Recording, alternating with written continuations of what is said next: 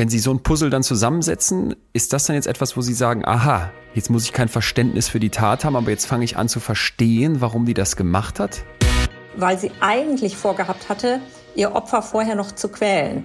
Sie wollte ihr Opfer gar nicht direkt abstechen, äh, sondern sie hatte eigentlich vor, da genüsslich äh, den Herrn in seiner Wohnung noch etwas leiden zu lassen.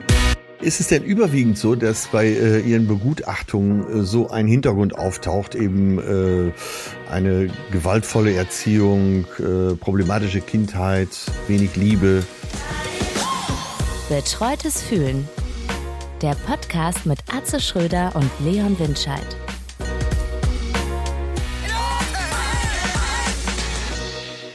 Leon, ich grüße dich. Atze, zurückgegrüßt, alles. Was ist dein Gefühl heute? Habe ich dich länger nicht gefragt. Da dies jetzt die letzte Aktion vom Urlaub ist. Sind, ich bin ganz vier ehrlich, Tage um, ich, es steht mal wieder Urlaub an. Bitte, sei ja, ganz ehrlich. Und äh, ein Geständnis steht auch an ja. äh, dir gegenüber. Und äh, ich komme ja immer so schlau mit so schlauen Sprüchen in deine Richtung, so als der ja. Seniorpartner in unserer Beziehung hier. Äh, ich habe zu viel mal locht. Ich habe echt so viel gearbeitet, dass es mal wieder zu einem Moment kam, wo ich mich erstmal auf den Hosenboden setzen musste. So. Und durchatmen. So. Das ist doch ehrlich. Also ich, ja, ich wollte nie wieder an diesen Punkt kommen, aber es war soweit. Wie kam's? Ja, ähm, ja zu viel, einfach zu viel reingepackt und das noch und das noch und das noch.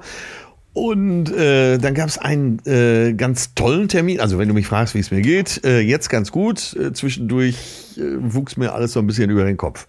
Ja. Und ja, die Agentur respektive die äh, für Medien zuständig ist, äh, hat die Termine teilweise so eng gefasst, dass es gar nicht zu schaffen war. Und dann äh, kommt ja der Ehrgeiz durch, kennst du auch, das doch zu packen. Ach, krieg ich schon jo. hin irgendwie. Jo. Und dann habe ich so einen Termin rausgenommen, habe mir morgens extra einen Wecker gestellt, habe da angerufen, können wir es nicht direkt machen? Der war auch direkt genervt, äh, der Journalist. und so kam eins zum anderen. Und wenn es schon so stressig ist, äh, kommt noch so familiäre Termine dazu, die alle sehr schön waren, aber dadurch kommt man halt dann auch nicht zur Ruhe. Äh, ich will es jetzt auch nicht dramatisieren, nee, nee, nee, aber ich, ich war, bin, Atze, es war da. zu viel. Ich es war einfach zu viel. Ich bin ja? da voll gerade auch im Thema.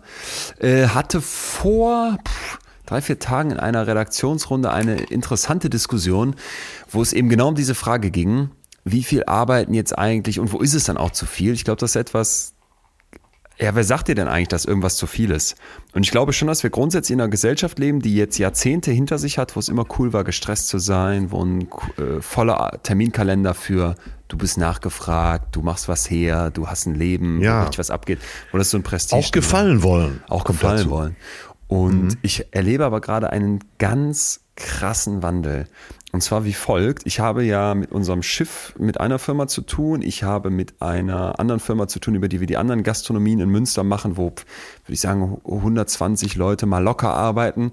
Dann weißt du ja. um meine WeMind-Firma und weißt noch um andere Firmen, mit denen ich jetzt eher so peripher zu tun habe, indem ich die irgendwie kenne oder da mich immer wieder mal mit den CEOs oder so auseinandersetze. So, und über und überall höre ich bei, bei jungen Leuten, sag mal, vier Tage Woche wäre schön, oder ja. auch halbtags, oh, ich komme nur drei Tage, ich habe noch so ein Projekt nebenbei. Ja, ja. Ich will gar nicht mehr so viel arbeiten.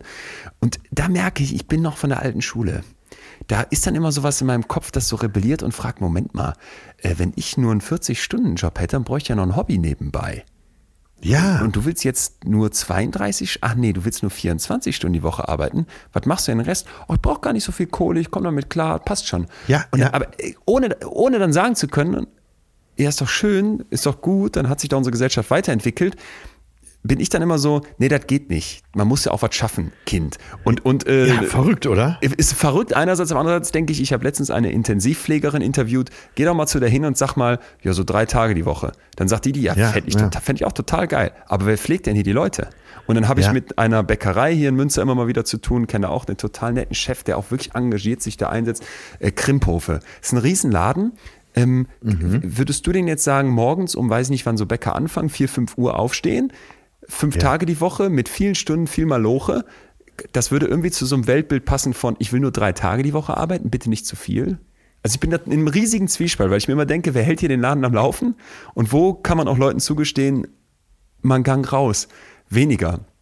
Ne? Work-Life-Balance, die viel beschworene, die ich auch für so Ja, wichtig ja. halte. Wie geht das dann praktisch? Und, aber man ist ja trotzdem beeindruckt, wenn jemand äh, davon erzählt. Also ich war, äh, ich wollte dir noch von einem Spielplatzereignis erzählen. Was machst du auf dem Erlebnis vor allen Spielplatz? Dingen. ja, erzähle ich jetzt mal. Und zwar, äh, mein Patensohn, der äh, ist Doktor der Luft- und Raumfahrttechnik, Aerospace. Ja, Der hat sich aber jetzt die Zeit genommen, äh, sein, erstmal sein Kind zu betreuen. Ja. Seine Frau ist Ärztin, die macht gerade ihren Facharzt und äh, er hat sich jetzt einfach Zeit fürs Kind genommen und lebt das auch total und liebt das. Nicht nur das Kind, sondern auch dieses Leben, was er da gerade führt. Und der geht jetzt irgendwann weg von der Uni und da habe ich ihn gefragt, ja, dann, äh, weil Aerospace ist ja klar, woran denkst du als erstes Airbus und sowas. Ne? ja, ja. Und ich, er hat auch ein langes äh, Praktikum irgendwann mal im Studium bei Airbus gemacht. Er hat auch die, das exzellente Zeugnis, ich glaube, das Beste, was sie jemals jemanden ausgestellt haben. Und dann frage ich ihn so, ja, was willst du denn machen? Und der jetzt, ne, so wie wir drauf sind, rechnest du natürlich mit so einem riesen Karriereplan, Ja, der äh, wahrscheinlich irgendwann in Houston, Texas endet. Ja. Irgendwie sowas. Ne? Und er sagt, ach, ja, ich möchte eigentlich zu einer ganz kleinen Firma gehen, wo ich viel bewegen kann oder mich selbstständig machen. Aber auch nicht, äh, nicht übertreiben. Ich will nicht, dass mein Leben nur aus Arbeit besteht und nur die, ich nur dieses Ziel habe. Ah, ja. Ich will von dem Kind oder vielleicht auch noch mehreren Kindern will ich viel haben. Ich will gut leben. Das steht im Vordergrund. Und das fand ich so beeindruckend, so positiv beeindruckend. Äh, großartig, ja. Tja. Ja, am Ende glaube ich auch, diese Leute haben, haben im Zweifel recht. Also für mich ist immer eher so dieses, wir haben ja letztens hier mal über Digitalisierung gesprochen, da könnte man das noch weiterspinnen in Richtung Robotics und künstliche Intelligenzen. Ich Ja. habe das Gefühl, diejenigen, die diese, diese Chance, ich sage das jetzt mal bewusst, diese Chance, die darin liegt, falsch begreifen, die denken, das hilft uns, um noch mehr zu machen. Das hilft uns, um noch effizienter zu werden als Welt. Das hilft uns, um Effizienz. Auch, auch Ja, Effizienz, auch- äh, einfach die Effizienz Ja. zu steigern, immer weiter zu pushen. Und ich erlebe Ja, einen ja, tierischen ja. Druck, den sich ganz viele Menschen machen. Wir nennen uns ja, Ja. Homo sapiens, ne? der weise Mensch. Das heißt, worüber definieren wir uns? Über unsere Weisheit, über, unser, über unseren IQ. Und jetzt guck dir mal die Maschinen an, die werden immer schlauer, die werden immer smarter. Und auch wenn du das vielleicht nicht so direkt merkst in deinem Alltag, ich glaube, so unbewusst spielt das bei ganz vielen Menschen eine Rolle. Das ist ein tierischer Druck, weil wir mit der, mit der Technologie, mit den Maschinen mithalten wollen. Die kriegen aber Ja, keinen ja. Burnout, die haben keine Angststörung, die machen keine Fehler, die denken rational, stringent geradeaus, maximal effizient. Und jetzt kommt Ja. der Punkt, wo ich denke, dass wir eben uns vertun, wenn wir da mithalten wollen, dann geht's für manche, die sich in dieses Hamsterrad, in dieses Rennen reinbegeben, nur noch bergab, die machen sich fertig. Und andere, die sagen, ich will da raus, übersehen vielleicht, weil sie dann sagen, ich fordere jetzt aber die Drei-Tage-Woche, ich bin nur drei Tage in diesem Rennrad, dass irgendwie auch jemand die Alten aber sieben Tage die Woche pflegen muss und dass eine Kuh auch jeden Morgen gemolken werden will und so weiter. Und denkt dann, wir müssten begreifen, dass diese künstlichen Intelligenzen und diese Technologien irgendwo Ressourcen frei werden lassen, weil Leute dann Jobs nicht mehr machen müssen.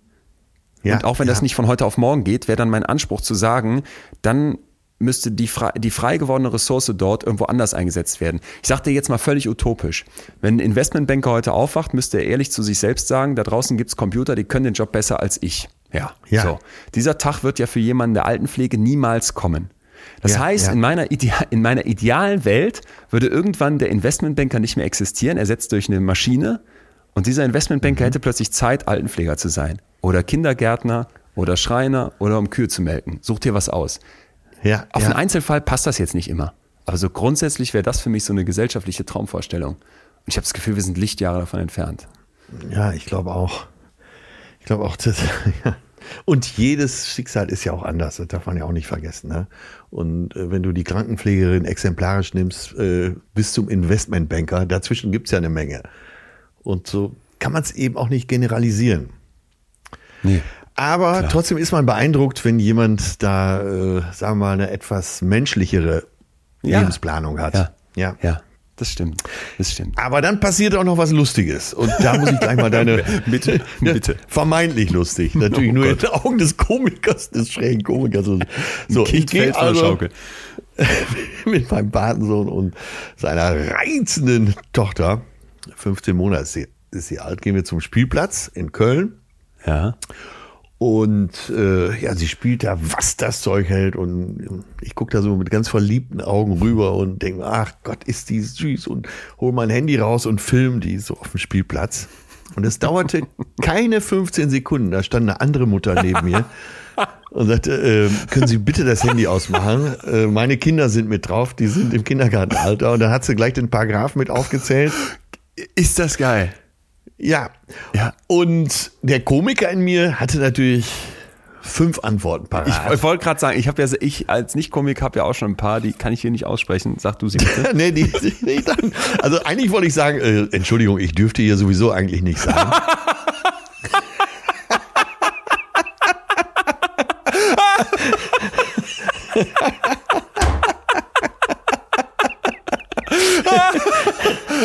Dabei hätte ich sie gefilmt. Ey. Oh Gott, Die Reaktion oh Gott. zu sehen, boah, ist das geil. Ja, es wäre perfekt gewesen.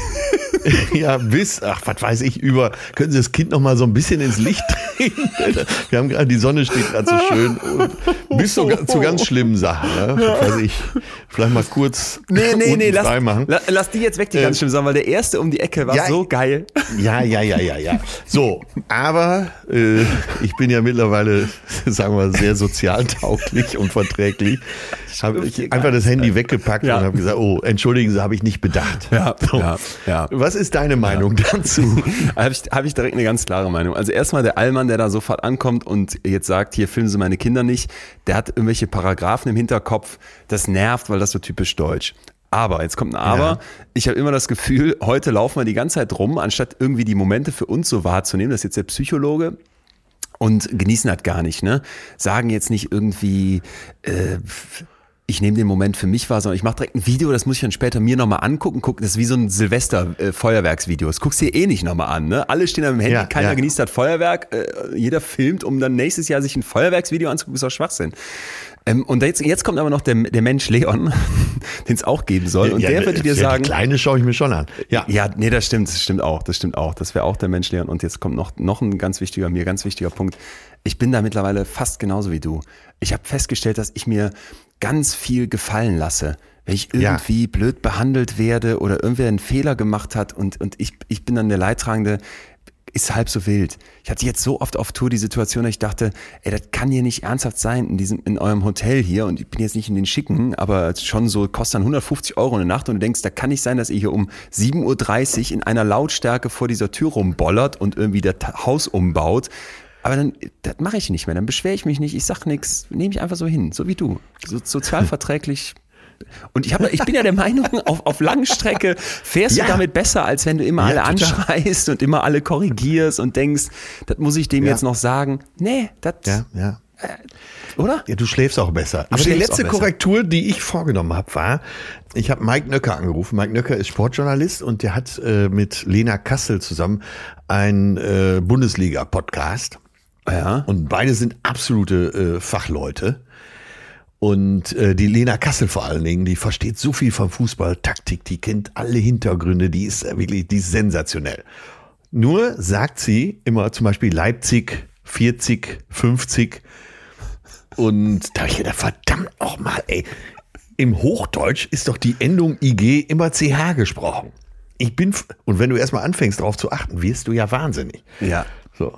Also, Ja. das war sogar kurz vor Tönes Party, habe ich die, habe ich dann Mike Nöcker angerufen, weil ich seine Nummer hatte. Ich sag ganz liebe Grüße an die bezaubernde, ich sag, sag's genauso, an die bezaubernde, hinreißende Lena Kassel, Ja, die die ja. absolute Fachfrau ist. Aber wenn sie noch einmal IG als IK, IK ausspricht, dann weiß ich nicht, was ich tue.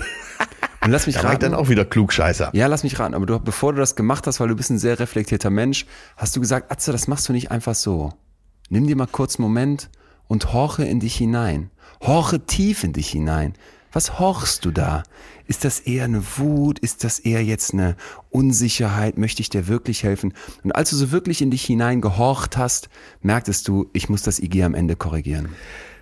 Ja, und ich habe gedacht, mein Horchen war äh, nie so schlimm wie ihr Leipzig. Du hast recht. Ich habe tatsächlich habe ich das überlegt. Ne? Ja. Und dann habe ich gedacht, Ja. nein, ich war zumindest nah dran. Ja, ja. Ich, Du hast, ich, ganz ich kurz, weil ich bin ja leider nicht so, äh, bin ja nicht so äh, Comedy oder Humor erprobt wie du. Du hast jetzt gerade schon hoffentlich verstanden, dass ich dein Hoche total in Relation setzen wollte zu deiner Sprachkritik an anderen Menschen. Ja, Danke. natürlich. Gut. Natürlich, das habe ich verstanden. Äh, ja, du hast recht, genau so war mein Gedankengang. Ich immer erst an der eigenen Nase. Ne? Wirklich in Münster im Hotel gesessen und habe an dich gedacht, habe ja. an Horch, was kommt von draußen rein gedacht und kam dann zu dem Schluss, nein, du musst hier einschreiten. Der, der Hass war zu groß, also, ich verstehe das. Es ging ja genauso, als du von Achilles gesprochen hast. Aber ich mache jetzt erstmal Urlaub von meiner Kritik, weil wenn ich Urlaub sage, gibt es so viel Hass hier. Oder 14 ja. statt 14. Ja. Atze. Ne? Äh, und ja. ich würde sagen, jetzt ähm, Lokalradio-Übergang. Eine Person, die hier wiederum immer willkommen ist, ist unser heutiger ja. Gast, mit der ich schon mal sprechen durfte für In extremen Köpfen. Lang ist's her und ich wusste damals noch, beziehungsweise ich weiß seit damals, dass die einen Blick auf den Menschen parat hat, der unglaublich spannend ist und der hier geteilt werden sollte. Bei uns jetzt gleich ist Dr. Nachla Saime. Die ist forensische Psychiaterin, Gutachterin, Dozentin, Autorin, war Chefärztin, ähm, hat an der Uni Jena gearbeitet und so weiter und ja. so fort. Schreibt hat äh, Bücher geschrieben, wie Jeder kann zum Mörder werden, ich bringe dich um, grausame Frauen, Gesellschaft mit beschränkter Haftung. Und ihr neuestes Buch, da weisen wir natürlich gerne drauf hin, äh, auch natürlich nachher noch in den Show Notes, Das Liebe Böse. Warum wir gut sein wollen und nicht können. So, und diese Frau, die spricht als Gutachterin mit den Menschen, wo du von außen sagen würdest, das sind doch Monster, das sind Bestien, die machen Schreckliches. Wir werden jetzt gleich auch heftige Gewaltfälle hören. Wer sagt, habe ich jetzt keinen Bock drauf, dem würde ich tatsächlich empfehlen, diese Folge zu skippen. Für alle anderen, das werden wir zwar hören, aber im Kern geht es eigentlich jedes Mal um was anderes. Wir wollen versuchen, mit Dr. Nachla Saime den Menschen dahinter zu verstehen und vielleicht auch ein Stück weit zu begreifen, wieso das Liebe Böse irgendwie doch Sinn macht, also was tatsächlich böse ist und was nicht, was Menschen zu den Taten bringt und haben heute mal den Fokus auf mordende Frauen gelegt, ja. weil das, glaube ich, ein Thema ist, wo man in unserer Gesellschaft sagen würde, hä, findet doch gar nicht statt oder findet doch zumindest kaum statt und wenn, dann morden die ganz anders. Äh, ja. Bevor wir aber hier uns den Mund fusselig reden, würde ich sagen, holen wir unseren Gast dazu, weil keiner kann uns das besser erklären. Ja, und ich will dir gleich unbedingt mal die Frage stellen, ob es das Böse an sich gibt. Ja. Dann würde ich sagen, ab dafür.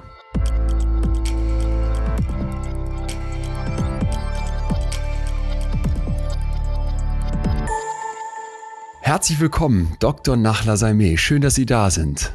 Vielen Dank für die Einladung. Ja, Frau äh, Samir, ich freue mich natürlich besonders auf dieses Gespräch, weil ähm, Leon und Sie, Sie haben ja schon gesprochen und ähm, ja, ich weiß nicht, wie, wer, wie sehr ich mich noch erklären muss. Sie kommen ja, glaube ich, auch aus Münster. Drei Münsteraner unter sich hier. So, ja, das ist ein Heimspiel, verstehe. äh, ja. Normalerweise bin ich ja mit Comedy beschäftigt, aber äh, wir haben jetzt in mehreren Sitzungen hier rausgefunden, dass selbst ich manchmal ernst zu nehmen bin. Ja, und das ein oder andere Ernste hat ja manchmal auch durchaus komische Seiten, wenn man es äh, unter dem Aspekt des schwarzen Humors betrachten kann. Da hätte ich schon fast eine erste Frage. Und zwar äh, ist das so, dass äh, Sie und Ihre Kolleginnen vom Fach äh, wenn sie so unter sich sind, auch mal bei irgendwelchen äh, Symposien oder wie auch immer, ähm, tatsächlich da auch mit Humor rangehen?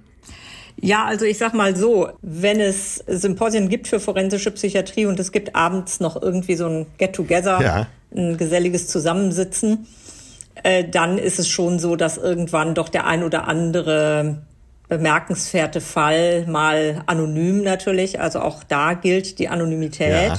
aber dann anonym doch der ein oder andere Fall äh, mal berichtet wird oder woran man gerade arbeitet oder was man gehabt hat für einen Fall, wenn er irgendwie ungewöhnlich genug ist oder wenn es irgendeine schwierige Fragestellung damit gibt, das dann schon. Aber es ist schon so, dass auch da insofern die Schweigepflicht gilt, als dass man nie Namen erwähnt, nie konkrete Daten, äh, sondern dass dann wirklich nur runtergedampft wird, so auf das Kerngeschehen.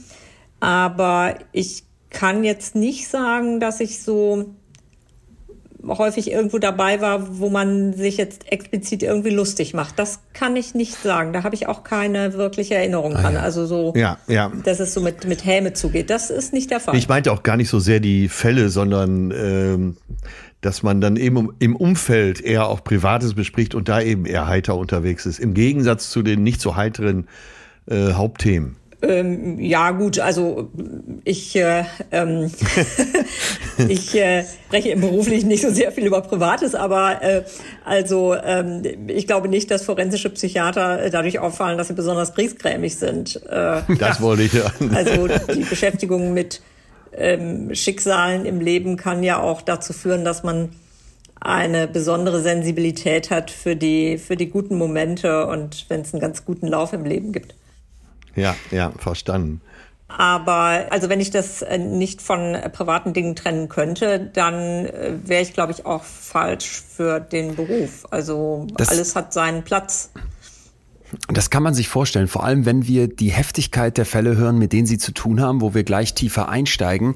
Ich habe aber erstmal eine Sache in Ihrem Buch gelesen, die mich total beschäftigt hat, wo Sie sagen, mir ist es wichtig, keinen wirklichen Unterschied zu machen zwischen Straftäterinnen und Nicht-Straftäterinnen. Ja. Wieso? Ja, das betrifft eine etwas andere Ebene. Also in einem Rechtsstaat, in einer Gesellschaft, die bestimmten Regeln und Festlegungen und Vereinbarungen unterliegt, ist es natürlich ganz klar, dass es einen Verhaltenskanon gibt, der seine Grenzen hat und wenn man ihn überschreitet, dass man dann äh, eine Straftat begeht. Also das heißt, Straftaten werden ja definiert und das, was wir heute als Straftat ansehen, äh, ist ja auch historischen Wandlungen unterzogen ähm, und gilt immer für die jeweilige Zeit, in der man eben selber dann ja auch lebt.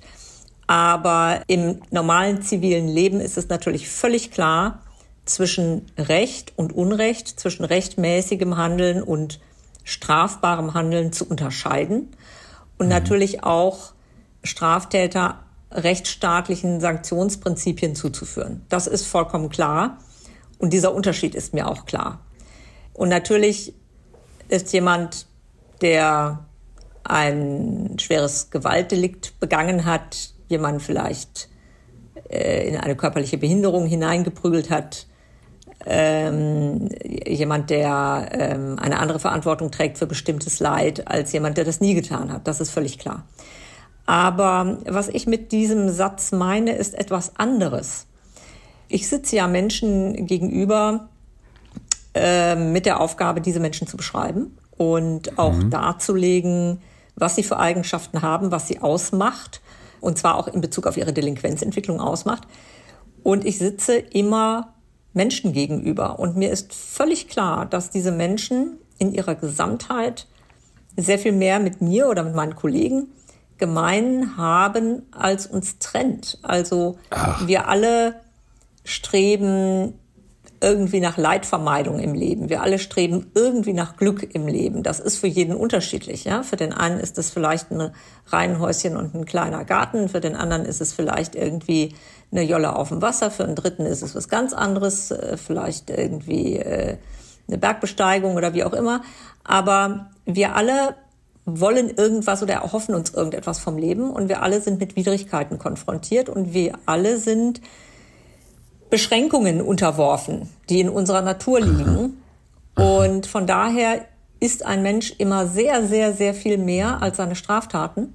Und dieses sehr viel mehr äh, ist das, was äh, sozusagen meine, meine Grundhaltung ausmacht. Auch wenn ich dann okay. im forensischen Detail äh, durchaus, glaube ich, auch dafür bekannt bin, dann schon äh, auch sehr präzise und, und dann auch sehr sachlich äh, mit der großen gebotenen Neutralität und dem sehr großen Abstand äh, an meine Arbeit zu gehen.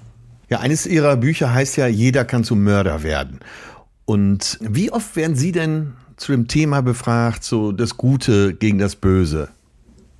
Also Oder ich werde mehrheitlich zum Bösen, zu dem sogenannten Bösen befragt. Ja. Nun ist natürlich auch dieser ähm, Titel in gewisser Weise eine Krux und äh, der hat auch eine gewisse Geschichte.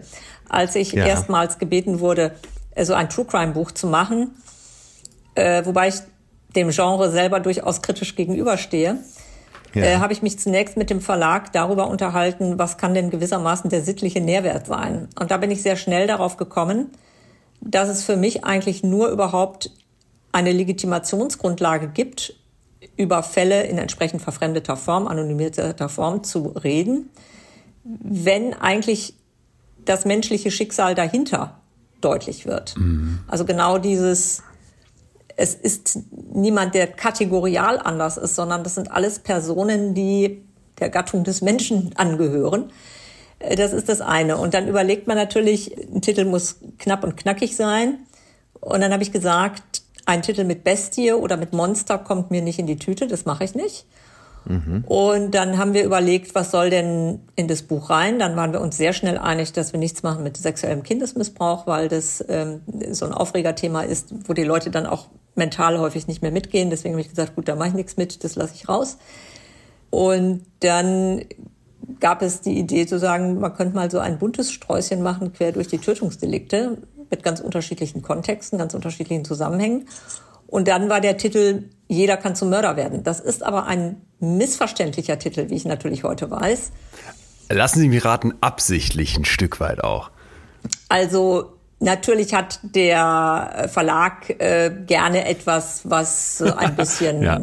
crashend daherkommt, ja. Wenn Sie zu einer Begutachtung gerufen werden, wie läuft das ab? Haben Sie dann ein Schema, das Sie abarbeiten? Also es ist so, ähm, ich bekomme ja vorher zunächst mal den Anruf, ob ich den Auftrag annehmen kann, irgendwie zeitlich. Und dann bekomme ich die Akten, damit ich zunächst mal weiß, worum es überhaupt geht. Also ich bekomme die Ermittlungsakten, damit ich weiß, was ist denn die Anklage, was haben denn die Zeugen gesagt, was haben denn Opfer gesagt, sofern die Opfer noch was sagen können. Mhm. So, und dann bereite ich mich vor und dann mache ich eben Termine. Und es gibt ein insofern semi-strukturiertes Gespräch, also ein halb strukturiertes Gespräch dahingehend, dass ich natürlich weiß, was ich für Themen fragen werde. Mhm. Aber es sitzt mir ja immer jemand gegenüber, der frei antwortet. Das heißt, das ganze Gespräch ist durchaus auch sehr mitgestaltet durch die Art und Weise, wie jemand mir antwortet und wie die Persönlichkeit ist.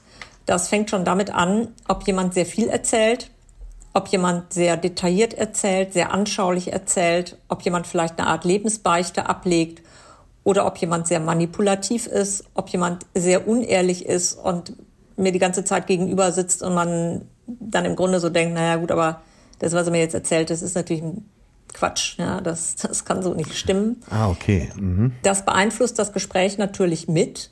Und ich habe immer das Thema der biografischen Anamnese, immer die soziale Herkunft, immer Kindheit, Jugend, berufliche Sozialisation, Schule, gesundheitliche besondere Umstände.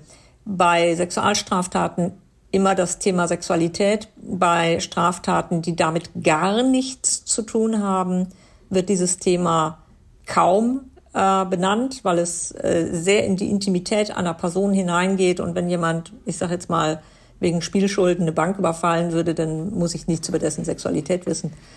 Ja. Und ansonsten Alkohol, Drogenkonsum und dann natürlich Vorstrafen und auch die in Rede stehende Straftat, sofern jemand vor einer solchen Verurteilung überhaupt da reden möchte. Ja.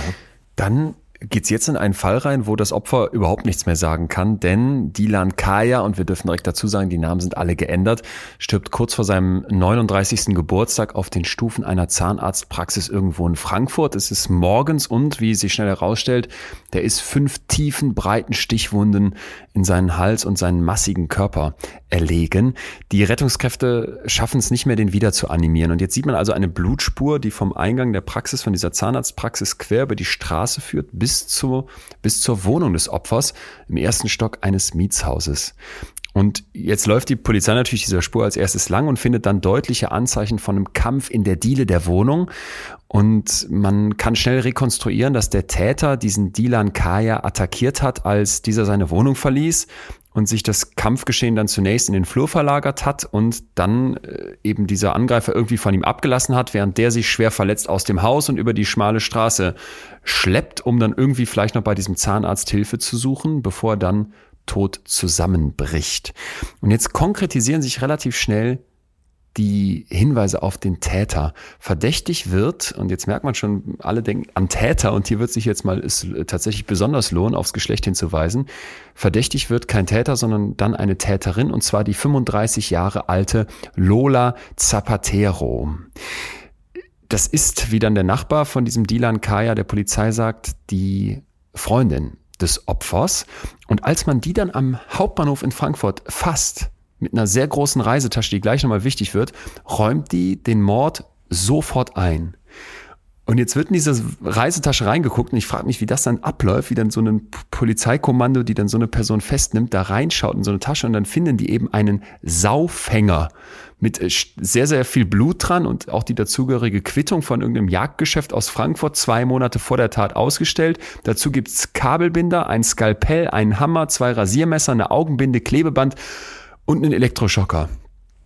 Das lässt ja jetzt erstmal ganz, ganz viel so im Kopf aufploppen. Wenn Sie dann sowas hören, wir gehen gleich weiter durch den Fall, äh, Frau Saimé, macht das dann auch was mit Ihnen oder sagen Sie dann auch, das ist jetzt so Alltag? Naja, also ein Saufhänger ist schon ein beeindruckendes Gerät. Ähm, also ich habe äh, einen Saufhänger vorher nicht gesehen. Äh, ich bin aber ja, was ist das? der Jagdkundig. Das ist ein sehr, sehr, sehr großes Messer, ein wirklich sehr großes Messer, mit dem man Wildschweine erlegt wenn man Wildschweine angeschossen ah. hat und die aber noch nicht so ganz äh, tot sind, ähm, dann werden die mittels eines Saufhängers in den gewünschten Zustand überführt. Und dann können Sie sich schon vorstellen, wenn Sie ein Wildschwein erstechen wollen, das können Sie nicht mit dem Obstmesser machen. Dieses Messer äh, hat sie gewählt, weil das Opfer, das sie im Visier hatte, zumindest das äh, Opfer, von dem ich denke, es war das Probeopfer, ein, ein recht korpulenter Mann war. Und sie sich also überlegt hat, na, wenn ich den erstechen will, dann ähm, muss ich zumindest irgendwas haben, was auch durch eine relativ Ach, große okay. Fettschicht durchgeht. Und ja, das, das ist aber schon eine starke Planung, oder? Wollte ich gerade sagen. Klar. Ja, das war sehr stark geplant, ja. ja, ja. Mhm. Und sie hatte in, dem, in diesem Rucksack oder in diesem Reise, Reisegepäck äh, hatte sie ja noch äh, diese Utensilien, die Sie genannt haben, also Kabelbinder und Elektroschocker und so weiter, Klebematerial weil sie eigentlich vorgehabt hatte, ihr Opfer vorher noch zu quälen. Sie wollte ihr oh. Opfer gar nicht direkt abstechen, äh, sondern sie hatte eigentlich vor, da genüsslich äh, den Herrn in seiner Wohnung noch etwas leiden zu lassen. Und dazu ist es nicht gekommen, sondern das sind dann einfach Dinge, die sich situativ anders ergeben. Äh, sie hat sich dann im Treppenhaus äh, aufgehalten und hat ihrem Opfer aufgelauert und äh, hat das Opfer dann direkt attackiert und dann kam es eben zu diesem wirklich äh, Kampf auf Leben und Tod und äh, das hat äh, Herr Kaya nicht überlebt. So ein Saufhängeratze würde ich auch ungern mit aufgelauert werden. Ja, ich beim äh, Durchlesen des Falls äh, bin ich über das Wort ja erstmal gestolpert. Das, äh, also wenn man nicht gerade Jäger ist, äh, liest man dieses Wort ja nie. Aber äh, mich schockt daran eben dieses diese extreme Planung, dass man eben schon, ja. äh, also das, ich glaube, die eine Definition für Mord ist ja dann der Vorsatz. Und mehr Vorsatz geht ja gar nicht, oder? Genau, also es war Vorsatz und es war auch Heimtücke. Sie hat im Übrigen auch durchaus Mühen auf sich genommen, um äh, sich länger in einem Treppenhaus aufhalten zu können, äh, weil sie, sie hat äh, einen Nachbarn, das war eine sehr attraktive Frau, und sie hat einen Nachbarn äh, sozusagen äh, offensiv angeflirtet und bezirzt und äh, hat bei dem die Nacht verbracht und hat dann morgens dessen Wohnung verlassen, Ach, hat aber das Haus nicht verlassen, sondern hat sich dann im Treppenhaus aufgehalten und hat dann eben gewartet. Ähm, also sie hat äh, hohen Einsatz gezeigt, möchte man sagen, um diese Tatplanung äh, in dieser Weise äh, durchzugehen. Sie hat auch vorher mal, ähm, zumindest ansatzweise mal, ähm, Stunden in Kampfsport äh, genommen. Also das hat sie schon sehr strategisch gemacht. Aber das Spannende an dem Probemord ist in dem Sinne, dass sie eigentlich liiert war mit einem anderen Mann, der eine ähnliche Konstitution hatte, auch ein äh, relativ Ach. kleiner, recht korpulenter Mann, der mit Abstand nicht so korpulent war, wie sie ihn mir geschildert hatte. Also ich war dann vor der im Gericht war ich relativ überrascht, weil ich dann doch noch mal jemand ganz anderes erwartet hatte. Aber es war ein ungefähr anatomisch gleicher Männertypus, etwas pyknisch, untersetzt, etwas übergewichtig. Mhm. Und den hatte sie auch sehr aggressiv besetzt und äh, bei dem hatte sie auch Gedanken, ihn zu töten. Da sprechen Sie schon was ganz Wichtiges an, denn diese Geschichte wird ja gleich Wendungen nehmen, wo einem wirklich, wenn nicht schon bis hierhin, die Kinnlade aber dann komplett offen steht. Überschrift der Probemord. Erstmal aber kurz, bevor wir da weitergehen, ich habe so dieses, dieses Vorteil im Hinterkopf, Frauen morden anders. eher ja, mit ja. Gift, eher hintertückisch. Ne? Also, wenn du mir jetzt das so vorgelesen hättest, mit einem Saufänger Kampfsportstunden vorher genommen, sich da vorbereitet und irgendwie so niederzumetzeln, äh, ich glaube, frag 100 Leute auf der Straße und sagen 99, ja, das ist ein Mann. In, ja. in der Vorstellung. Ist, ist, das, ist das falsch, Frau Sameh? Also morden, können Frauen genauso morden wie Männer jetzt von der Herangehensweise und ist das auch typisch? Ja, also zumindest wenn man einigermaßen intelligent ist. Das war eine sehr intelligente Frau, muss man einfach sagen. Ja. Das ist eine, eine sehr intelligente Frau, ähm, nicht ungebildet, mehrsprachig, mit mehreren Berufsausbildungen und die kann äh, schon logisch hab, denken, ja. Ja, äh, Sie haben ja so ein paar Attribute jetzt schon aufgezählt. Äh, wenn sie Ihnen gegenüber saß, war die zuweilen auch sympathisch? Na, das ist für mich keine Kategorie muss ich mhm. ehrlicherweise sagen. Also sagen Sie, aber sagen Sie ganz ehrlich, dass Sie das jetzt professionell nicht sagen dürfen oder wollen, kann ich nachvollziehen. Aber man hat doch immer ein Gespür für einen Menschen. Na, ich habe ein großes Gespür für Menschen, aber ich habe auch ein Gespür für Menschen, die absolut unsympathisch sind. Ja. Nein, ich fand sie, ich würde es mal anders sagen, und ich glaube, das darf ich als Frau sagen, in ja. einer äh, in einer Zeit, in der es ja Männern normativ sehr schwer gemacht wird, äh, sich noch zu äußeren Erscheinungsformen zu. Endlich sagt's äh, mal einer. Äh, zu äußern. ähm, also insofern genieße ich das durchaus als Frau, zudem als mehrheitliche äh, Cis-Frau, da sagen zu können. Also das war eine Frau, die also bestimmte äußere Attribute hatte, die einfach äh, sehr, sehr, sehr attraktiv waren. Also ich glaube, ich habe lange keine Frau mit so schönen Haaren gesehen. Das muss ich einfach sagen. Es waren äh, okay war wirklich äh, eindrucksvoll. Mit den Haaren hat sie auch gespielt in der Hauptverhandlung. Also je nachdem, welche Zeugen geladen waren, trug sie die also offen und in langer Mähne oder zum Dutt zusammengewrungen. Äh, und es war sicher eine Frau, von der ich zumindest sagen kann, mir war klar, so wie ich der gegenüber saß, so wie sie sich benahm, wie sie auftrat, das war eine Frau, die sehr, sehr, sehr leicht in Kontakt mit Männern kam Ah, okay. Und das konnte ich gut nachvollziehen. So, ja, also ich habe dieser Frau gegenüber gesessen und habe gedacht, so, das ist mir klar, dass die so extrem promiskuitive Tendenzen hat, dass äh, oh. ganz viele Männer erstmal sich massiv angezogen fühlen durch sie. Das konnte ich gut nachvollziehen. Also konnte ich mich in die Männer einfühlen. Aber ich habe natürlich auch gemerkt, auch im Gespräch gemerkt, dass das eine sehr, sehr schwer beziehungsgestörte Frau war mit einer ganz tragischen Vorgeschichte. Aber auf einer sehr, sehr tiefen Ebene sehr beziehungsgestört, sodass es nie zu echten Beziehungen mit diesen Männern kam. Und das ist dann auch das, worauf ich sozusagen meinen Fokus richte. Aber das Gespräch war insofern leicht zu führen, also in, dem Sinne vielleicht angenehm oder in Anführungsstrichen sympathisch. Es war leicht zu führen, weil sie hat sehr eloquent erzählt, sie hat sehr viel erzählt. Okay. Mhm. Und insofern Krass. konnte man sie gut explorieren. Es gibt andere Menschen, die sind im Kontakt sehr misstrauisch, sehr sperrig, vielleicht sogar etwas feindselig und wo man dann manchmal so denkt, so, oh, das wird aber jetzt zäh. Ja, also mm. das ist dann eher, dass ich gucke, so wie läuft das Gespräch. Ja. In dieser Tasche der Lola Zapatero, und das wird jetzt eben ganz entscheidend, am Bahnhof findet man nicht nur all das eben aufgezählte, sondern auch noch eine DVD. Und Sie haben gerade schon den Hintergrund von dieser Frau angesprochen. Die ist in La Plata in der Provinz Buenos Aires geboren worden und dann dort auch aufgewachsen, bis sie ungefähr 13 war, um dann mit ihrer Mutter nach Frankfurt zu kommen. Da macht sie das Abitur, schlau haben wir schon gehört, arbeitet zeitweilig als Fremdsprachensekretärin in einer großen Firma. Und sehr schnell wird aber klar, dass bei dieser Begutachtung, die Sie durchführen, eben auch die Vergangenheit dieser Person oder können wir jetzt auch sagen, die Kindheit von Lola Zapatero berücksichtigt werden muss.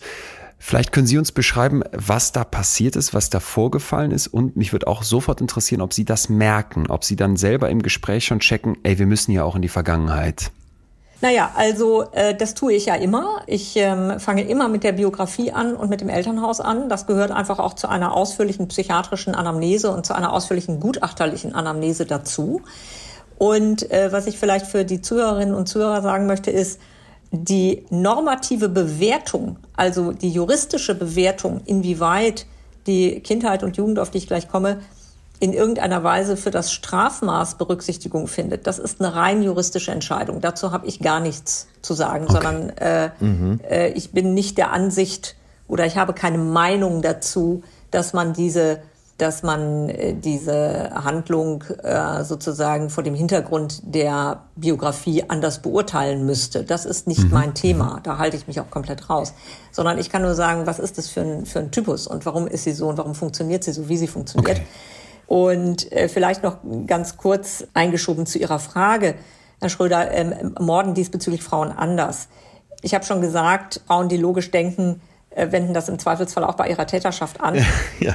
Aber Frauen werden mehrheitlich wegen Mordes verurteilt und nicht wegen Totschlags, weil sie es planen ja. müssen. Ja, wegen ihrer körperlichen Unterlegenheit ach, müssen sie ach. es strategisch anders äh, angehen. Also ähm, die Frau, die irgendwie mal äh, zum, zum Bronze, Bronzeaschenbecher greift und ähm, mal ihrem Mann irgendwie im, im Eifer des ehelichen Streits auf den Kopf haut, ähm, naja, dazu müsste man erstmal größer sein als der Mann. Dann müsste der Mann äh, irgendwie ähm, schon äh, relativ äh, kampfunfähig ja. oder abwehrunfähig ja. sein. Das heißt, Frauen planen tendenziell wegen ihrer körperlichen Unterlegenheit Angriffe, die das Opfer nicht erwartet. Und dann sind wir im Bereich der Heimtücke. Und jetzt bei solchen Planungsgrad sowieso des Vorsatzes, sie ist auch wegen Mordes verurteilt worden, natürlich, nicht wegen Totschlags. Ja, ja. Und das spielt natürlich eine, eine Rolle. Jetzt, jetzt schreit das Sexist, sexismuskritische Hirn in meinem Kopf. Ja. Wer ja. hat denn eigentlich unser Strafrecht wie erfunden? Das werden ja vermeintlich eher die Männer gewesen sein, die sich dann irgendwann gedacht hatten, ey, lass mal differenzieren zwischen Mord und Totschlag, weil wie bringen wir unsere Frauen um? Natürlich mit dem Aschenbecher beim Ehestreit, während die Frauen uns irgendwie auflauern müssen und das vorbereiten müssen. Frau Salmes Blick entnehme ich, dass sie diese These für zu steil hält. Also es gibt ja, es gibt ja ganze gewissermaßen äh, juristische und soziologische Streitigkeiten da, äh, darum, ob man ja. äh, diese Trennung zwischen Mord und Totschlag für gerechtfertigt hält oder nicht. Äh, wenn Sie Strafverteidiger fragen, die ja per se eine professionelle Parteilichkeit übernehmen für ihre Mandanten, dann äh, finden Sie, glaube ich, gerade in der, in der Gruppe der Strafverteidiger diejenigen, die sagen, man muss diesen Unterschied komplett aufheben, und zwar tendenziell dann mehr in Richtung Totschlag. Mhm. Das heißt, diese Diskussion ist von vielen Meinungen und vielen Intentionen äh, sozusagen überlagert. Ich selber sehe das so nicht, aber ich bin vielleicht auch nicht so ganz äh, durch den feministischen Diskurs geprägt. Ich denke, es ist schon ein Unterschied, ob grundsätzlich jemand plant, also ja. eine Tat, eine Tötung über Wochen und Monate vorwegnimmt, gedanklich, äh, oder ob etwas aus einer Situation der Rage heraus passiert. Ähm, wenn aber, Sie mich aber jetzt zum Beispiel fragen, jetzt nach meinem persönlichen normativen Verständnis, wie ich das finde, dass Intoxikationszustände, Rauschzustände mehrheitlich strafmildernd bewertet werden, dann halte ich das persönlich für falsch. Dann gehen wir doch genau damit weiter bei Lola Zapatero, denn wir haben gerade schon angeschnitten, es gibt eine DVD in dieser Tasche und es gibt eine Vergangenheit. Es stellt sich relativ schnell heraus, diese Frau wurde als Kind sexuell missbraucht und die Mutter war wohl auch gewalttätig, hat jahrelang Drogen genommen dann später, diese ähm, Lola Zapatero und hat auch auf eine Essstörung zurückgeblickt und mehrere Suizidversuche auf dieser DVD, die man dann dort findet, erklärt sie, erzählt sie all das von dieser schrecklichen Kindheit und auch über das katastrophale Verhältnis zu ihrer Mutter und den abgrundtiefen Hass auf die ganze Familie mütterlicherseits. Damit sind wir jetzt ja voll in der Vergangenheit dieser Person drin. Wenn Sie so ein Puzzle dann zusammensetzen, ist das dann jetzt etwas, wo Sie sagen, aha, jetzt muss ich kein Verständnis für die Tat haben, aber jetzt fange ich an zu verstehen, warum die das gemacht hat? Ja, Mir fehlen hier das gefühlt noch ein paar also, Puzzleteile. Ähm, da habe ich mit ihr ja auch sehr lange drüber gesprochen. Das war auch eine sehr äh, umfangreiche Exploration, ein sehr umfangreiches Gespräch mit mehreren Terminen. Und das ist schon eine Kindheit, die man niemandem wünscht. Also sie war ja. im Grunde ein, ein unerwünschtes Kind. Die Mutter war sehr jung, die war nicht reif, äh, eigentlich eine Mutterschaft zu übernehmen. Sie ähm, wurde sehr früh über Jahre hinweg als Kind sexuell missbraucht. Also so, dass sie sogar im Kindesalter mit elf, zwölf Jahren äh, mal den Berufswunsch für sich formuliert hat, Prostituierte zu werden. Das ist ja kein gängiger Berufswunsch. Wenn man die meisten Mädchen in dem Alter fragt, äh, sagen die mhm. irgendwas anderes. Äh, auf das Kind wurde überhaupt nicht geachtet. Das war emotional eigentlich vollkommen verwahrlost. Das war sich selbst überlassen. Und das konnte man schon ihr anmerken, dass sie eigentlich so ihre gesamten Energien so für sich gebündelt hat, um, um selbst zu überleben in einem eher feindseligen Milieu. Sie wurde auch sehr geschlagen, es war eine sehr autoritäre Erziehung.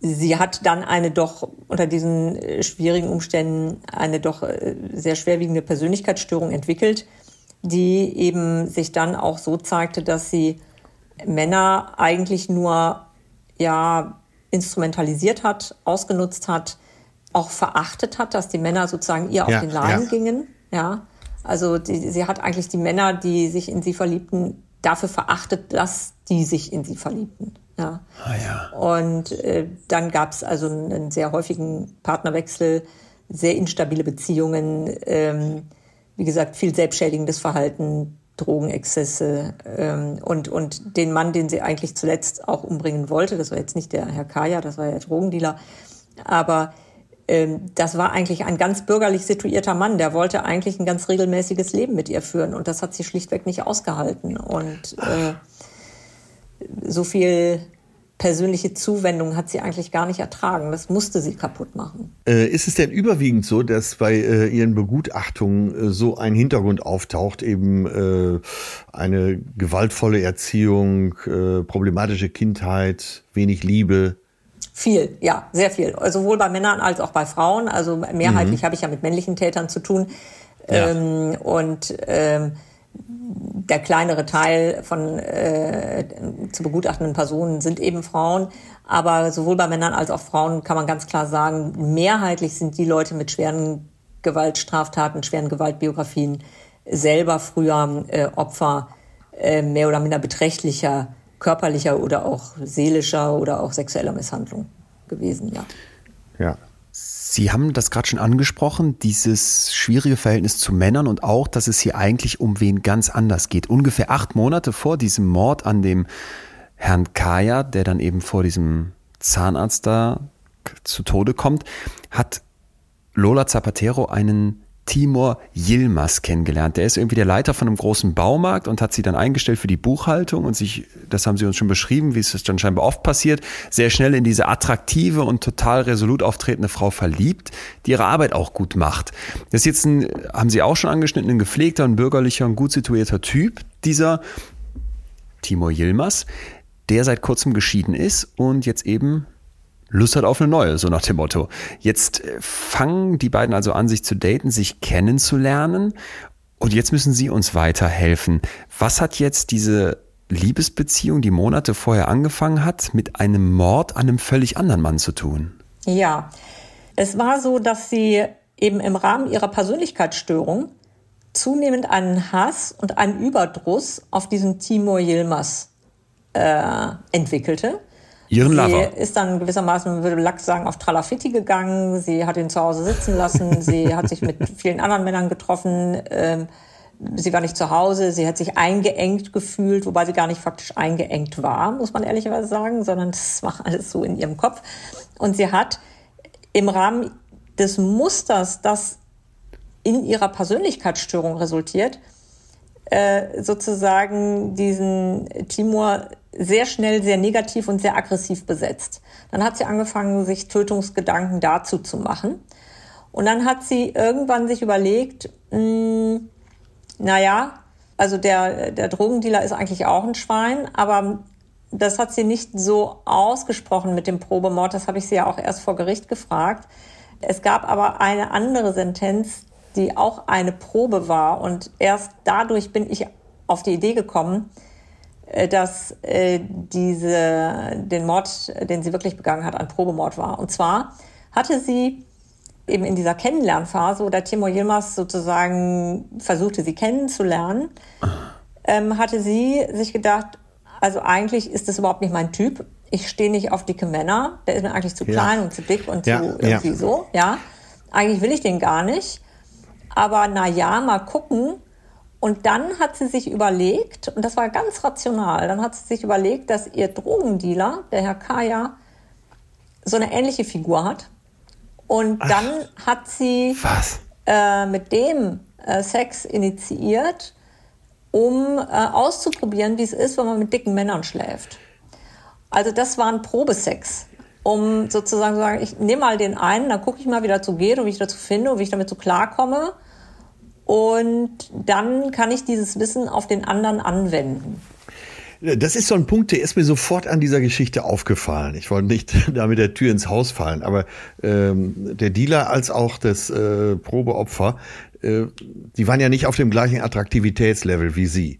Und das ist mir auch sofort aufgefallen. Und ja, okay, jetzt ist ja auch klar, warum das so geschehen ist. Äh, ist Ihnen das auch so? Äh, wie, wie, war das im Gespräch? Sie haben ja wahrscheinlich auch irgendwann gefragt, äh, wie können Sie sich mit denen einlassen? Ne? Nein, also ähm, ich frage dann anders. Also ich frage äh, nicht, wie können Sie sich mit denen einlassen, weil das wäre eine Bewertung, sondern ich frage dann natürlich schon, warum lassen Sie sich denn mit jemandem ein, ähm, den Sie primär eigentlich für sich als unattraktiv empfinden? So, mhm. und dann kann man ja grundsätzlich ganz unterschiedliche Antworten geben. Und eine Antwort könnte ja sein, wenn man auf einem anderen Beziehungslevel ist, könnte ja eine Antwort sein, zu sagen, ich habe diesen Menschen kennengelernt, ich habe seine Eigenschaften, seine Wesenseigenschaften äh, lieben gelernt. Und dann war für mich diese primär mir nicht so sehr sonderlich attraktive Figur, war mir plötzlich nicht mehr wichtig, sondern sozusagen das war die Person in diesem Körper, die mir dann wichtig war. Ja, das macht ja Sinn. Dann wäre es plausibel begründet. Aber das kam natürlich nicht und, und sie kann ja eine solche Zuwendung nicht halten, sondern das war dann eher so, ach, der war ganz nett und der hat sich um mich bemüht. Das war also eher so was Narzisstisches, so ein Spiegelphänomen. Ah, ja. Und äh, insofern frage ich diese Mechanismen dann ab. Aber ich frage natürlich nicht irgendwie, ja, wie konnten sie sich denn mit dem einlassen? Weil ich kenne den Mann ja nicht und äh, habe auch dann, wie gesagt, noch vor Gericht, ich hatte also körperlich hatte ich jetzt so, wie sie ihn mir schilderte, und das war extrem despektierlich, das muss ich schon sagen. Okay. Ähm, hatte ich jetzt wirklich äh, irgendeinen rollenden Quasimodo erwartet, aber ähm, der Herr, der da vor Gericht erschien, so, so viel zum war Humor. Nicht schlank, aber ähm, ja. war nicht so, wie sie ihn angekündigt hatte, ja. Jetzt sagen Sie ja weiter, beziehungsweise beschreiben weiter, dass in dem Kopf dieser Frau, und Sie zitieren die dann, sich diese beiden, Timo und Dilan, immer weiter vermischt haben, überlagert haben. Sie zitieren die dann wörtlich, dass die beschrieben hat, die Lola Zapatero, ich konnte gar nicht mehr trennen, wen ich mehr hasse. Eigentlich habe ich gedacht, dass ich an meinem Geburtstag im Februar Timor töte und anschließend mich selbst. Als ich die Kabelbinder gekauft habe, witzigerweise in dem Baumarkt von Timor, wusste ich noch nicht genau wozu. Aber ich habe mir dann immer vorgestellt, wie ich Timor fessle, ihm die Augen verbinde und ihn quäle, ihm Schmerzen zufüge, wie er mir Schmerzen zufügt dass ich ihn fessle, so wie er mich gefesselt hat, mich eingeschränkt hat, mir meine Freiheit genommen hat, in diesem scheiß Bonames. Ich wollte ihm in die Haut ritzen. Der, der sie gefesselt hat, war dann derjenige, der die sie als Kind vergewaltigt hat. Das nein, nein, also kommt jetzt auch nein, noch übereinander. Ähm, es gab äh, keine Fesselung, sondern sie, also Timur hat ihr nie Gewalt angetan, never ever, und er hat sie auch nicht eingeschränkt. Auch wenn man jetzt, man merkt ja an der Namensgebung, dass es auch jemand ist mit einem sekundären Migrationshintergrund.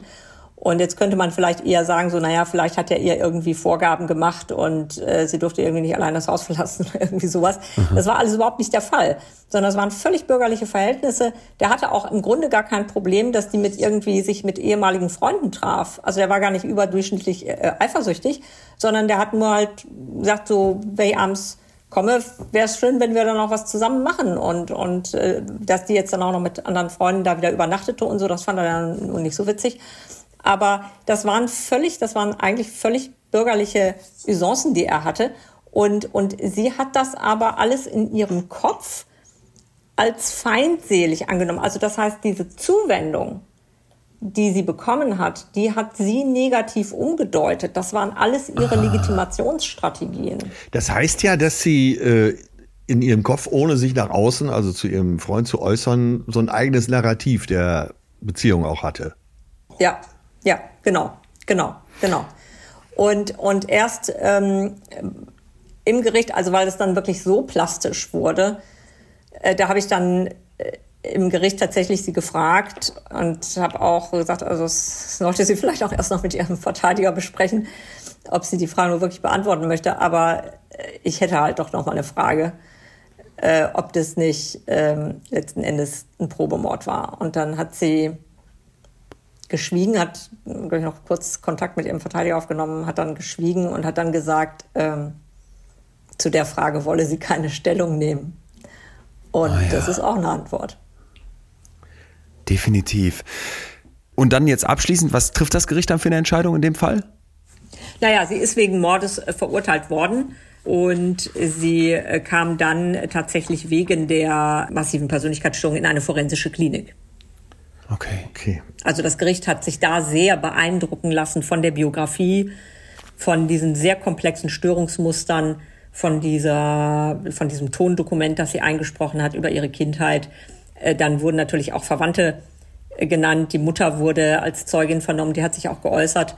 Die Mutter hat sich vor Gericht bei ihrer Tochter entschuldigt wegen der schweren Misshandlungen, die sie ihrer Tochter ah, angetan okay. hat. Also Krass. das war alles ganz große Oper gewissermaßen. Ja, das war ein ganz großes Drama.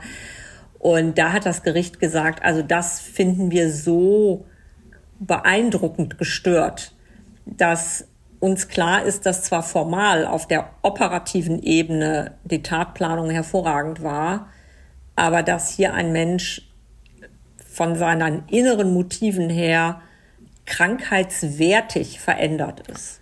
Und das ist eine normative Zuschreibung des Gerichts. Ja. Jetzt wird einem auch klar, Atze, oder nicht, dass dieses Thema, was für einen Rucksack schleppe ich eigentlich durch mein Leben, ja. ne? Und was heißt das eigentlich, dass ich immer in die Vergangenheit gucken muss, für eine Rolle spielt in der Bewertung von einer Tat. Finde ich gerade ganz, ganz krass. Sie sprechen ja davon, dass äh, erstmal, dass es keinen Unterschied gibt bei äh, Menschen, die straffällig Stimmt. werden in dem Fall und äh, normalen Menschen, in Anführungsstrichen natürlich, und äh, bringen eben dieses Bild des Rucksacks, den wir alle tragen und äh, wo eben unterschiedliche Sachen drin sind. Äh, könnten Sie da noch mal was zu sagen? Ja, also ich bin so im Laufe der Jahre und ich mache das jetzt ja 22 Jahre und da hat man ja auch eine, eine eigene Entwicklung in der Haltung, mit der man Dinge tut. Ähm, ich bin im Laufe der Jahre im Grunde der Frage nachgegangen, wenn mir jemand äh, sozusagen vor mir sitzt, was sind eigentlich dessen andere Grundbedingungen als meine? Also wo unterscheiden wir uns? Und dass wir uns unterscheiden, ist, äh, ah. ist ein Fakt. Insofern, weil ich sitze vor dem Tisch und er dahinter, er oder sie.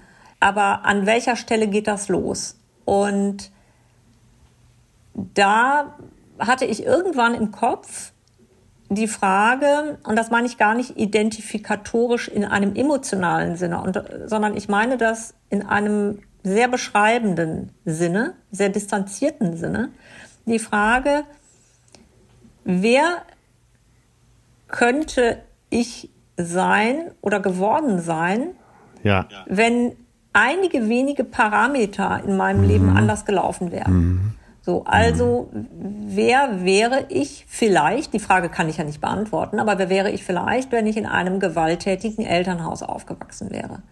Wer wäre ich, wenn meine Mutter sehr schwer psychisch krank gewesen wäre, zum Beispiel schizophren gewesen wäre, unfähig ah, gewesen ja. wäre, sich um ein Kind zu kümmern. Man wäre vielleicht in ein Kinderheim gekommen. Was entscheidet darüber, ob man einen durchschnittlichen akademischen Beruf ergreifen kann und will und es dann auch tut? Was entscheidet eigentlich darüber? Und darüber entscheidet natürlich zum Teil Intelligenz, also zumindest eine durchschnittliche Intelligenz. Aber ich sitze ja vielen Menschen gegenüber, die durchaus intelligenter sind als ich, ja, die einen höheren IQ haben, definitiv. Ähm, und wo trotzdem irgendwie die an der Stelle falsch abgebogen sind. Das heißt, sie brauchen, abgesehen von der Intelligenz, einen gewissen Antrieb. Sie brauchen eine gewisse Zielstrebigkeit. Sie brauchen die Fähigkeit, sich einen Entwurf für ihr eigenes Leben zu geben. Und das sind Eigenschaften, die bringen sie mit in ihrer Persönlichkeit.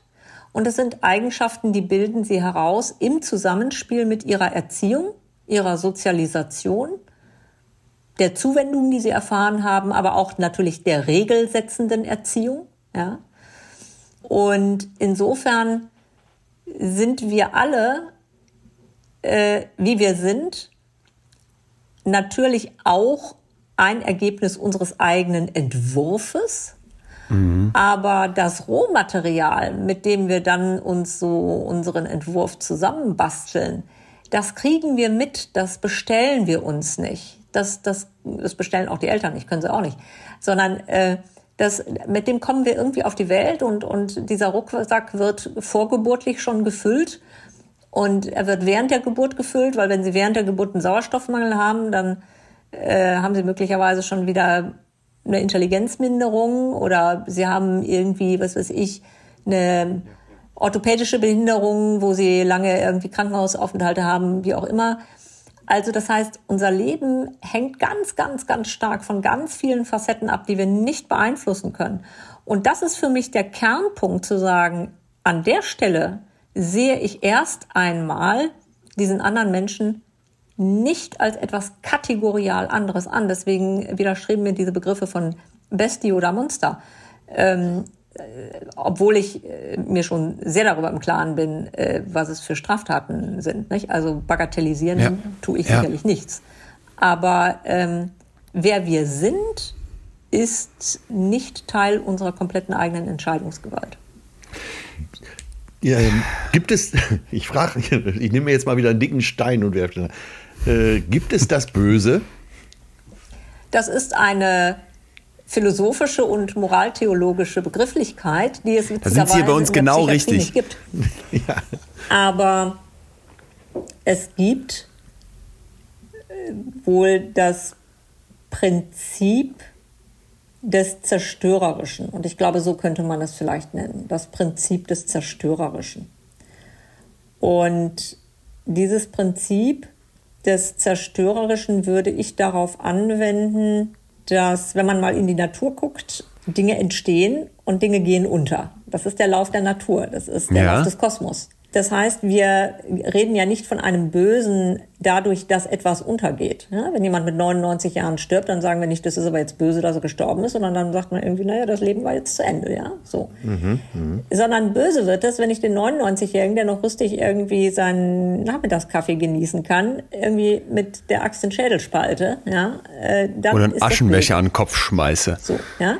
Das heißt, das Zerstörerische, was ein Prinzip des Lebens vorzeitig beendet, vorzeitig einschränkt, was Energien sozusagen in eine leidvolle Richtung drängt, das würde ich mal sagen, das sind vielleicht so Grundprinzipien, die wir dann als das Böse, zumindest im Straftatenbestand, als das Böse bezeichnen das ist etwas, was es gibt. Ja, welche Funktion das hat, das äh, weiß ich nicht. Wenn ich das wüsste, wäre ich kein Mensch, nicht wahr? Also äh, es ist da. Das war, das war jetzt die philosophisch-theologische Antwort, finde ich. Füllen wir die aber noch, versuchen wir die nochmal mit Leben zu füllen. Und ich weiß das auch, das ist ja eine unglaublich schwierige Frage, aber dann wird es für mich halt eben auch so, so, so sehr schwierig, das für mich zu packen, weil ich hätte Ihnen jetzt bis hierhin nickend zustimmen können, aber ich weiß ja auch von den vielen, vielen Fällen, die Sie begutachtet haben und einer, der mich so nicht mehr losließ, war der von der Heike Schwipper, die eben mhm. ihre, ihre Tochter erstickt mit einem, mit einem Kopfkissen, dass sie so mit aller Gewalt, sie beschreiben das mit so einem bunten stoffbezogenes Kissen, mit aller Gewalt in deren Gesicht presst. Dann nimmt die dieses Kissen weg und ist irgendwie entsetzt, wütend, aber auch irgendwie auch erleichtert hebt das Gesicht hoch und versucht dann noch dieses Kind zu ohrfeigen, um es wieder, wieder wach zu kriegen, aber es ist tot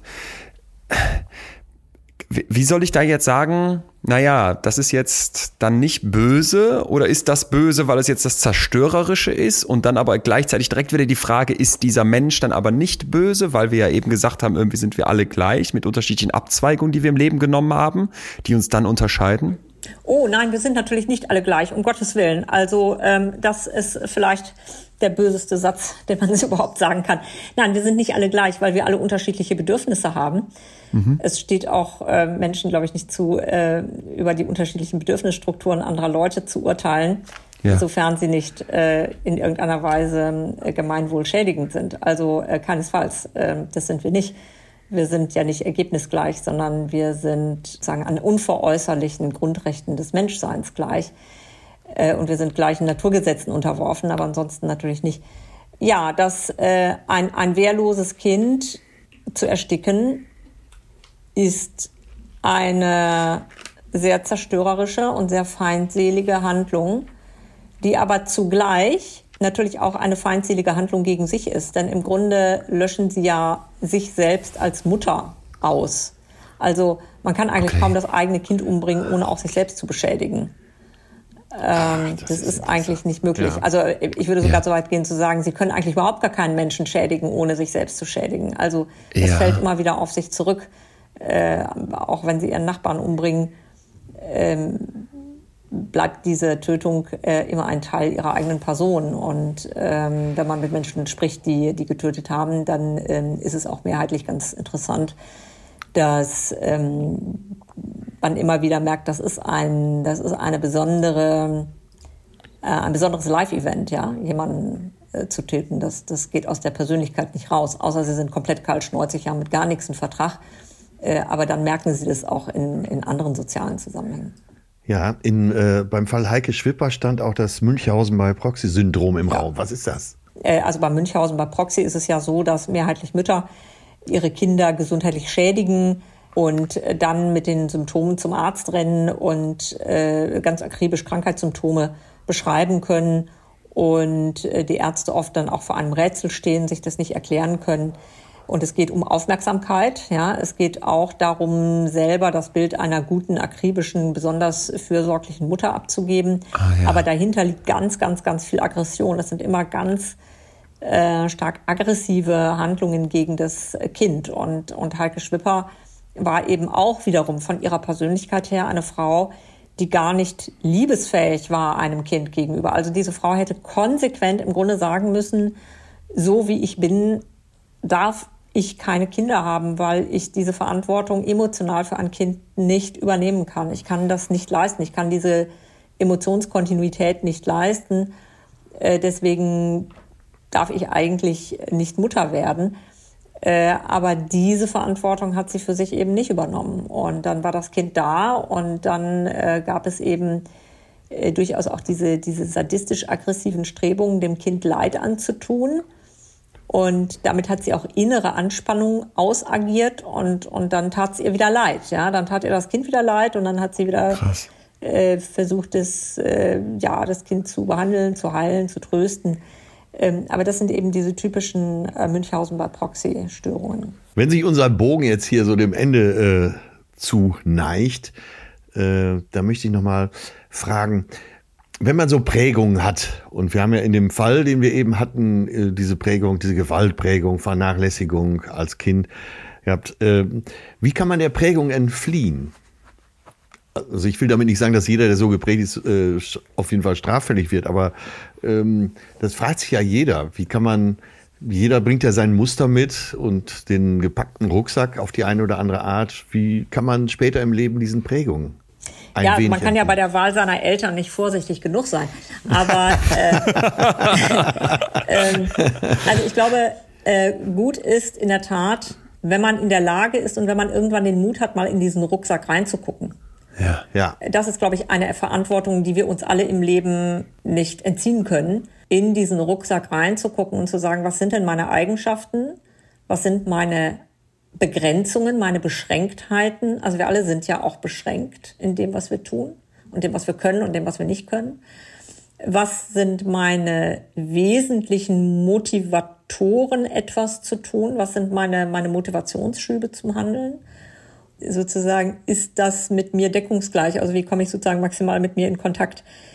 In durchschnittlich geordneten Verhältnissen entwickeln sie diese Fähigkeiten, das zu können. Wenn sie aber sehr, sehr, sehr schwer verwahrlost sind, dann sprechen wir in der Psychiatrie oder Psychologie von sogenannten frühen Störungen. Und bei diesen frühen Störungen ist es so, dass sie ein ganz schlechtes Gefühl für sich selbst haben und dass sie Gefühlszustände auch nicht, wir sagen das, mentalisieren können. Also sie können die nicht mit Begrifflichkeiten verbinden, sondern das ist ein Gefühlswust. Und das müssen sie dann häufig erst später im Leben durch langwierige Therapien mhm. lernen. Aber es lohnt sich, glaube ich, schon, den Mut zu haben, sich äh, auch kritisch mit sich selbst auseinanderzusetzen. Das, äh, weil das ist ja der einzige Mensch, mit dem man lebenslang in Begleitung ist und vor dem man ja nicht fliehen kann. Und äh, von daher muss man sich, glaube ich, mit dem schon irgendwie äh, einigermaßen verstehen. Frau Dr. Nachlasaime, ich glaube, Sie sehen uns hier gerade äh, breit grinsend irgendwie ein Stück weit und nickend vor sich sitzen, weil wir hier gerade nochmal so dachten, ja, das ist es, ne? Und dieses, ja, ich ja. traue mich an mein Gepäck ran, guck mir meinen Rucksack an, übernehme vielleicht ein Stück weit eine Verantwortung, ohne dass die Gesellschaft das einfach von mir einfordern darf, weil wir eben alle mit so unterschiedlichen Rucksäcken durchs Leben gehen.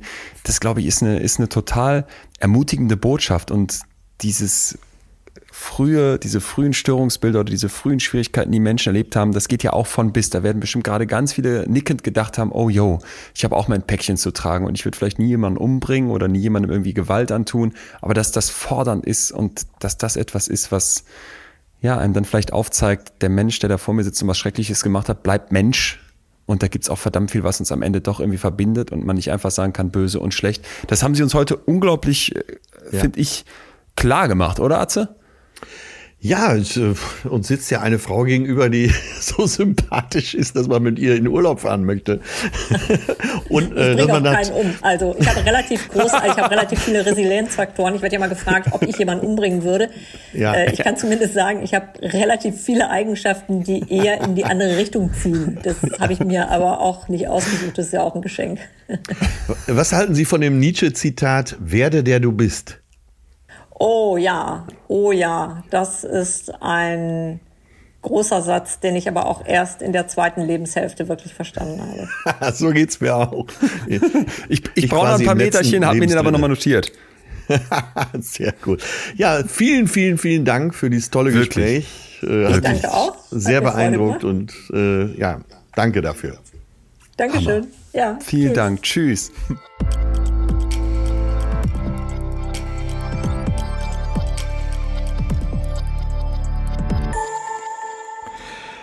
Ach, was ein schönes Gespräch. Hat mich so ein bisschen, wenn man sagen darf, an äh, Professor Seifert erinnert. Ja. Man denkt ja vielleicht als Laie, du kennst solche Leute ja vermehrt, aber man denkt als Laie, äh, die sind dann irgendwie verhärmt oder komisch ja. oder durch ihren Beruf so. Aber so gar nicht, ne? Nee, so gar nicht. So nee, ganz nee. super sympathische Frau. Und warum finde ich es auch tatsächlich gut, dass dich das an das Gespräch mit Professor Seifert erinnert hat? Weil ich eben auch, als ich beim Professor in der Klinik hospitieren durfte, gemerkt habe, das hatte ich damals beschrieben, da stellen dann Leute Heuballen auf mit Schildern drauf, ne? Kein Schutz für Täter oder unsere ja, Kinder ja, über ja. die Täter, keine Therapie für die und so weiter. Und ich finde, man hat das heute auch nochmal so stark gemerkt, wie solche ja. erfahrenen Menschen, die vor allem diese Leute treffen, die sich mit den Täterinnen und Tätern auseinandersetzen, da drauf gucken. Ne? Dieses, da sind die Bösen und wir hier sind die Guten. Ja, dass, das ja, nicht ein, dass, das nicht, dass das nicht die Realität ist. Das ist mir heute nochmal so klar geworden. Deswegen fand ich es so stark, dass man sich so an die Folge mit Professor Seifert erinnerte, weil man dachte, die haben ähnliche Methodiken als Gutachter, ist ja klar. Ja, die haben genau. eine Objektivität, die wahren eine Distanz und die gucken immer hinter die Fassade. Ne? Ja, das war, ist beeindruckend. Auch diese, eine totale Objektivität gibt kann es ja nicht geben, aber eine professionelle Objektivität Safe. und äh, wie sie da auch entschieden äh, unterschieden hat eben in ihrer privaten Einstellung und in ihrer professionellen Einstellung beeindruckend und für mich auch nicht nicht zu vergessen, das ist mir heute nochmal ja so wichtig gewesen, wenn man den Extrembereich von so Straftaten auch mal verlässt, nochmal dieses Thema, was wir immer wieder mal anschneiden, wo bin ich eigentlich wie gestartet? Ne? Mit welchem Rucksack bin ich auf die Welt gekommen? Und sie hat gesagt, beziehungsweise sie hat nicht gesagt, aber sie hat das geschrieben und das wollte ich nochmal kurz aufgreifen, das Bild, weil wir eben nicht dazu gekommen sind. Stellt euch mal ja. alle so eine Art vorgeburtliches Jenseits vor. Das Jenseits ja. nach, nach dem Tod kennen wir alle, aber das davor, stellt euch das ja. mal vor, dass wir da alle so uns rumraufen und streiten, wer jetzt welchen Rucksack kriegt. Und manche haben die geilen Rucksäcke bekommen, ne, mit dem erkennbar super Inhalt, ja, glücklicher Mensch, liebende Person, tolles Elternhaus. Und andere haben vielleicht eher so ein Mittelding bekommen und manche haben aber auch die Rucksäcke bekommen, wo so ein fettes schwarzes Kreuz drauf ist. Ja. Und das ist dann halt echt schlecht. Und damit startest du dann ins Leben. Und so diese unterschiedliche Grundvoraussetzung, mit der du ins Leben startest, das, das finde ich einfach nochmal so wichtig. Ja, eben dieses Rucksackbild ist einfach auch so gut, ne? Ja. Da kann man viel draus ableiten. Ich mache das immer dankbar, wenn ich sowas höre. Ich ähm, denke dann ich immer wieder, manchmal ist das Vergleichen vielleicht auch okay und in solchen Momenten wird mir bewusst, nicht, dass ich die andere ja. Person dadurch, die, dir was Schlechtes widerfahren ist, runterwerte. Darum geht es überhaupt nicht. Ich denke einfach nur an mich selber und denke, mit was für einem geilen Rucksack durfte ich oder darf ich hier rumlaufen. Ja. Tja. Ach, Müssen wir vielleicht nochmal einladen, Atze, aber äh, das ja, irgendwann. Ja, wir sind ja, wir haben, sind ja schon von einigen Fans geworden. Ne? Wie oft taucht der Herr Seifert hier auf? Ja, stimmt. Aber ist ja auch gut so. Ist Knapp, gut so. so. knapp gefolgt von Lev Vygotsky. Und ich habe mir heute nochmal Werde, der du bist notiert. Ist das geil. Werde, der du bist. Ja. Monsieur. Mein Lieber, Feierabend. irgendwann ist auch so ein Gespräch hier mal vorbei. Gut so. Äh, nächste Woche machen wir was? Nächste Woche habe ich was für dich. Ach, ich, ho ich hoffe, dass dich das so fertig machen wird wie mich. Und zwar im besten Sinne. Manipulative Empathie. Und muss ich vielleicht Och, mal das ganz ist ja was, das, das Ja. ist ja was Positives, oder? Jetzt mal locker sage ich das Thema. Nee, pass auf, ich muss ne, ne, grundsätzlich doch schon, wenn man jemanden so in eine positive Richtung beeinflusst. Nee, okay, okay, ganz, ganz wichtiger Punkt. Da werden wir uns dann im Zweifel auch ein bisschen streiten müssen, weil ich möchte aufzeigen, dass es Leute gibt, die sind in der Lage, sich durch Empathie, durch Einfühlen einen Zutritt zu deinem Kopf zu ver verschaffen und dann da eben überhaupt nicht positiv zu wirken, sondern dich auszunutzen, dich in bestimmte Richtungen zu drücken, Sachen dich machen zu lassen, die du vielleicht gar nicht willst, aber die in deren Interesse sind. Und nochmal, Ja. und das ist für mich so das Spannende daran, über Empathie, was doch eigentlich als so was total Gutes gilt. Ja. Ja. Ja, ich bin gespannt. Ich freue mich schon auf nächste Woche. Ja, Atze, dann würde ich doch sagen, ähm, haben wir für nächste Woche das Thema stehen. Ihr Lieben da draußen, ihr habt uns so, so viele Nachrichten geschickt übrigens zum, zur Folge mit der Opferrolle. Das hat uns, hat uns total begeistert, weil auch nochmal dieser, ja, diese Diskussion aufgemacht wurde. Ihr wisst bitte weiterhin, wir lesen alles und werden hier auch immer wieder jetzt Sachen aufgreifen. Das kam in letzter Zeit vielleicht ein bisschen kurz. Wir möchten also motivieren, schickt uns weiter Mails. Post at leonwinscheid.de, sonst einfach über Instagram an Atze oder mich direkt. Das erreicht uns, das beschäftigt uns und drängt uns auch immer wieder neue Richtungen. Ja, Ihr dürft euch auch Fall. Themen wünschen. Damit aber Atze, äh, ach so, du hast gleich noch ein kleines PS, erinnere ich mich. Und Mhm. ansonsten sind wir raus, oder? Ja, alles klar. Leon, Welt, mach's mach es gut. Atze, du auch. Freue mich auf nächste Woche. Und wenn du mal wieder Ciao, auf dem. Spielplatz bist. ich dürfte hier gar nicht sein. Das ist wirklich das Geilste, was ich seit langer Zeit gehört habe. Ciao, tschüss. Ciao. Das war Betreutes Fühlen. Der Podcast mit Atze Schröder und Leon Winscheid. Jetzt abonnieren auf Spotify, Deezer, iTunes und überall, wo es Podcasts gibt. Ja, mein PS, ich äh, komme eigentlich frisch vom Kölner Treff. Bettina Böttinger, die Chefin, hat es diesmal gemacht. Da gehen wir zum Schmied und nicht zum Schmiedel. Und wir haben uns, Bettina und ich kennen uns eigentlich schon sehr lange und wir saßen in der Garderobe zusammen und dann haben wir uns so drüber unterhalten, warum wir noch, das noch machen, was wir machen. Und diese Frage, die schleppe ich jetzt schon wirklich den ganzen Tag mit mir rum und bin echt am überlegen, warum mache ich eigentlich das, was ich noch mache? Ich mache schon sehr lange. Jetzt ist ja auch wahrscheinlich kein Geheimnis, dass man so in meinem Alter dann schon so unabhängig ist, dass man gar nicht mehr arbeiten müsste. Aber warum mache ich das, was ich mache, immer noch? Ne? Die einfachste Antwort wäre jetzt, weil ich Spaß dran habe. Habe ich auch. Aber da muss ja noch so ein bisschen mehr sein. Also ich rühre da in mir und äh, ja, mir macht das auch Spaß, so in mir rumzurühren. Das wollte ich euch nur noch mal sagen.